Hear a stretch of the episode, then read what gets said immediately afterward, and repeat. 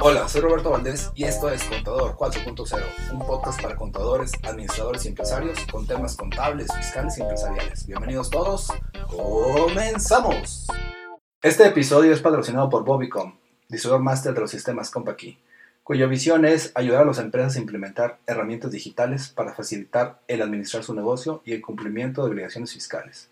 Para contactarlos, por favor, marca los teléfonos 844-488-3930 o 33. Al correo electrónico también puedes contactarlos con contacto arroba bobicon.net y al WhatsApp 844-103-5595. Hola, ¿cómo estás? Mi nombre es Roberto Valdés. Esto es Criterio Fiscal Digital, episodio 23, 2020. Eh, los puntos que tenemos programados para el día de hoy son preguntas frecuentes en materia de retenciones del 6% de IVA, resolución de los tribunales que anuló el, rechazo del SAT de deducciones por inexistencia, así como el protocolo familiar. Como algunos de ustedes ya me conocen, soy Roberto Valdés, soy director de, general de Bobicom y lo que buscamos con este programa es cumplir nuestra visión, que es ayudar a las empresas a implementar herramientas digitales para que ellos puedan administrar su negocio y, y puedan cumplir con sus obligaciones fiscales. Para esto nos hemos asociado con el contador Jorge Ajax, que también comparte esta visión y pues obviamente hemos creado este programa que se denomina Criterio Fiscal Digital. Este programa está basado en una columna que el contador Jorge tiene eh, en el diario de Coahuila y que se, en este caso se publica todos los lunes. Contador, buenos días, ¿cómo estás? Hola, don Robert, muy buenos días. Buenos días a todos los que tienen contacto con nosotros. Y pues efectivamente traemos algunos temas importantes eh, tipo fiscal, eh, un tema ahí de de carácter patrimonial, pero que también se relaciona con la parte fiscal. Y eh, pues eh, tú me indicas a la hora que empezamos con los temas. Pues muy bien, ya tenemos aquí por ahí planteados en la pantalla los puntos que vamos a ver, entonces si gusta todo empezamos con el inicial. Ok, bueno, eh, precisamente este tema de las de la retención de IVA, seguramente recordarás, don Robert, que pues ya durante varias sesiones, casi a principios de año, estuvimos, hemos comentado eh, temas relacionados con esta retención de IVA. Y pues eh, siguiendo con este tema también, Robert, eh, pues esta semana se publicó a través del portal del SAT un documento que se llama Preguntas Frecuentes referentes a la retención del IVA del artículo 1A. recordamos un poquito el tema general, si recuerdan, Robert, es el, la cuestión de eh, eh, cuando le prestas servicio personal o outsourcing, que también se le llama, pues se implementó una retención del 6% de IVA en esta materia. Entonces, eh, precisamente al respecto, de alguna manera nos, algún tema nos sorprende, por llamar de alguna manera, que ahora a través de, esta, de este documento eh, pues eh, nos eh, citen algunos ejemplos que seguramente les han estado cuestionando a la autoridad y como te digo a ello, pues saca una serie de preguntas y obviamente su respuesta correspondiente. Algunas de ellas, la verdad, ya de hecho ya lo habíamos comentado a, través del programa, lo voy a mencionar un poco rápido, pero sí hay unos temas relativamente nuevos donde se establece cuál es el criterio que tiene el SAT. son eh, para ser más exactos, eh, déjame te digo, son un total de creo que 17 preguntas, 15 preguntas, y me voy un poquito rápido porque hay unos temas que ya los hemos tocado. Eh, por ejemplo, en el caso de los servicios de limpieza, eso también ya lo habían publicado a través de, de, este documento. Nos dice que si debe haber retención de IVA, la respuesta es que sí. Es decir, si hay una una, una, empresa que se dedica a la venta de alimentos y se le da un contrato de servicio de limpieza, eh, como una parte relacionada con una, un independiente, nos eh, señala que sí va a haber una retención de IVA. Asimismo, cuando una persona física realiza una actividad empresarial y requiere un mantenimiento preventivo de mis equipos de cómputo o de los equipos de cómputo y celebra un contrato de servicios eh, con una persona moral, donde se pone a, mi disposición el personal, ahí obviamente le está señalando, subrayando que pone a disposición el personal, que es el tema principal de esto, Robert, que pone a disposición, nos dice que sí va a haber una retención.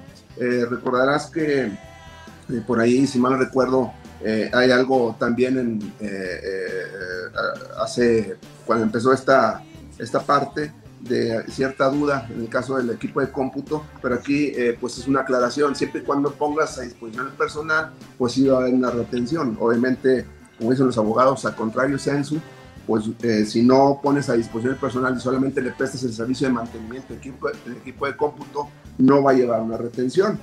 Transporte de personal, donde se celebra un contrato de servicios con una empresa que se dedica a ello. Eh, la pregunta es que si va a haber retención eh, de IVA, pues en el caso del servicio de personal, sí. Más adelante vamos a ver el servicio de transporte de, de, de carga, eh, pues ahí eh, es diferente, pero cuando se presta el servicio de personal, la autoridad llega a, la conclusión que sí debe haber una retención de IVA. Eh, también otro caso, el caso de los despachos contables o legales que celebran un servicio para obtener una opinión contable o legal, si hay retención, la autoridad válidamente dice que no, lo cual pues creo que en eso estamos de acuerdo. hay una persona moral también que requiere el servicio de un contador o de un abogado y se le da un contrato de servicios con dicha persona física. Me dice que debe ser retención de IVA y efectivamente nos dice que de ninguna manera va a retención de IVA porque es un servicio de personal independiente que tiene otra característica eh, y otra retención eh, eh, diferente. Otra que también ya estaba por ahí publicada, cuando tengo, es una persona moral que requiere los servicios de socios o agremiados para llevar eh, a cabo alguna asociación con intérpretes o actores, sindicatos de trabajadores de la música, etcétera, nos dice que se va a retención, aquí nos dice válidamente que no, toda vez que hay una disposición específica en la Ley Federal de Derechos de Autor. Eh, y aquí eh, empiezan un poquito los temas novedosos. yo resumo en dos temas ahí. Uno es la construcción, queda muy claro cómo se va a manejar la retención de IVA en una construcción y la otra sería el mantenimiento de automóviles. En ambos casos no habría retención de IVA, entonces para que lo consideren por ahí. Eh, respecto al segundo tema, eh, les estaba explicando, o tratando de explicar, que tiene que ver con la materialidad. La materialidad, sabemos que en los últimos eh, tiempos el SAT está utilizando este concepto de la falta de materialidad para rechazar deducciones. Eh, de hecho, a partir de 2020 hubo un cambio importante en el Código Fiscal de Operación, en el artículo 5A, donde ya de alguna manera hay una definición, pero hacia atrás, desde que eh, pues, eh, se estableció una, un programa, por llamarlo de alguna manera, de combatir las factureras, las empresas fantasma y demás, pues esto cobró mucha importancia. ¿A qué se refiere esta, este tema que quiero comentar? Precisamente que hay una resolución de los tribunales, no es propiamente una jurisprudencia, pero sí es un antecedente importante donde una empresa le rechazaron unas deducciones por eh, falta de materialidad en las operaciones. Y aquí el resumen también, don Robert, es de que eh, se ganó bajo el esquema o bajo el argumento de que en esas fechas, hasta 2019, no había en el Código Fiscal de Fracción ni en, otra disposición legal eh, una definición de lo que es la materialidad. Había criterios, había ciertas eh, definiciones, pero eh, no precisamente relacionadas con la materialidad. Entonces, por lo tanto, pues aquí para el caso de aquellos abogados, contadores o empresas que están en una auditoría o están defendiendo el punto de vista legal, eh, pues pueden tener un argumento para eh, eh, señalar que si le están rechazando algunas deducciones por el simple hecho de que no cumple con el tema de la materialidad, pues que tiene un antecedente a su favor, porque en esa época, hasta el 2019, insisto, no existía una definición de materialidad. Entonces, ¿cómo vas a aplicar un criterio si no estaba en, la ley? Entonces, esto me parece muy importante, ¿Cómo ves? Pues está muy muy interesante, contador. Eh, obviamente habría que, revisarlo y ver qué más se va dando, entre comillas, me refiero al tema de, tribunales y eso. Pero pues por lo pronto, pues, obviamente tenemos que tomarlo en cuenta para, para efectos de lo que estamos viendo. Y aparentemente hay como que altibajos en el internet, contador, entonces de repente como que se, se corta un poquito, pero aparentemente se sigue grabando ahí en Facebook, entonces podemos continuar si quieres ver el tercer punto, contador. El último punto, Robert, tiene que ver con precisamente con lo que salió publicado en el diario de Coahuila este lunes pasado. Eh, ustedes lo pueden checar vía eh, electrónica, en la página del diario Coahuila, todavía está por ahí eh, puesta esta parte, que tiene que ver con un concepto de tipo patrimonial, pero que también tiene sus efectos fiscales, obviamente. ¿De qué se trata? Simplemente es una información general para que nos vayamos adentrando, don Robert, en eh, este tipo de, temas que a veces no lo pensamos o si lo pensamos no lo externamos y tiene que ver con eh, eh, cuáles serían los, eh, las guías o los reglamentos para que una empresa familiar pueda trascender. Es creo que ya de conocimiento general que prácticamente cuando las empresas familiares, cuando van surgiendo las, los nuevos elementos, pues ya prácticamente los negocios se van agotando, se van acabando precisamente por la falta de planeación. Eh, hay un dato por ahí del INEGI que nos señala que el 30% de, eh, de, las empresas llega a la segunda generación y solamente el 10% llega a la tercera generación. Entonces, esto nos habla de que prácticamente eh, estas empresas se van extinguiendo. ¿Por qué? O una de las razones es por esta falta de planeación. Desde ver eh, cómo eh, voy a traspasar el mando, qué va a pasar con la propiedad de las acciones, quién va a tomar las decisiones, incluye temas relacionados con la familia, de hecho, pues porque probablemente uno de los herederos esté casado o casada y pues ya ahí intervienen otras personas diferentes, el esposo, la esposa, inclusive ya llegan hasta los, los hijos, nietos y demás. Entonces es todo un, un tema por ahí.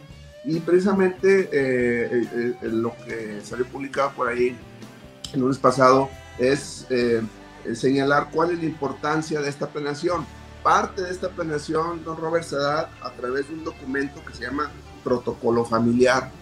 Este protocolo familiar pues es, un, es una compilación de información que eh, incluye eh, ciertas reglas, eh, valores de la familia, cuestiones de tipo legal, por poner algún ejemplo.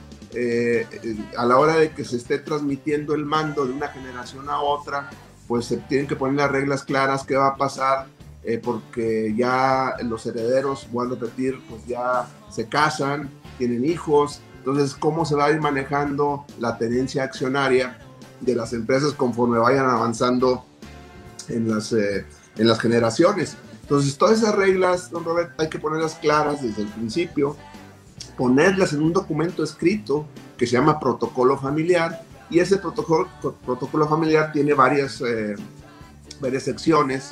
Voy a repetir desde eh, señalar el origen de, de, la, de la familia, los valores familiares, eh, pasamos a tipos de decisiones eh, o administración de las empresas, qué va a pasar cuando una, un hijo quiere entrar a las empresas de, la familia, se le va a pagar eh, igual a todos o van a tener una, una percepción diferente, etcétera, ¿no? Entonces, todas esas reglas son muy importantes ponerlas por escrito e incluso posteriormente de ponerlas por escrito, traspasarlas a precisamente a un ámbito legal esos acuerdos que tengan de familia, es como, como tiene como un contrato familiar donde se establecen cuáles son los, eh, las reglas eh, a seguir, eh, dependiendo de, las circunstancias, puede ser cuestiones económicas, cuestiones de salud, etcétera, o inclusive hasta pleitos familiares, divorcios, etcétera.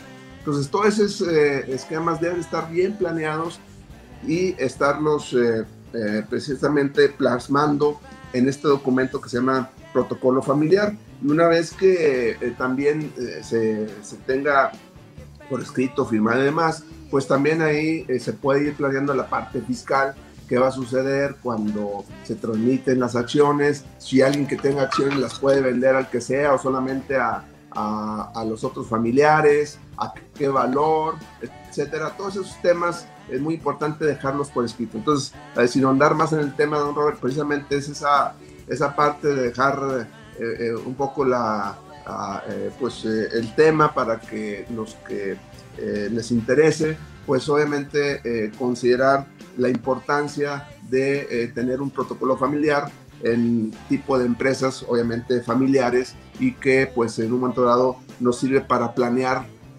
tanto la, la, parte legal, fiscal, que corresponde en cada uno de estos casos. ¿Cómo ves,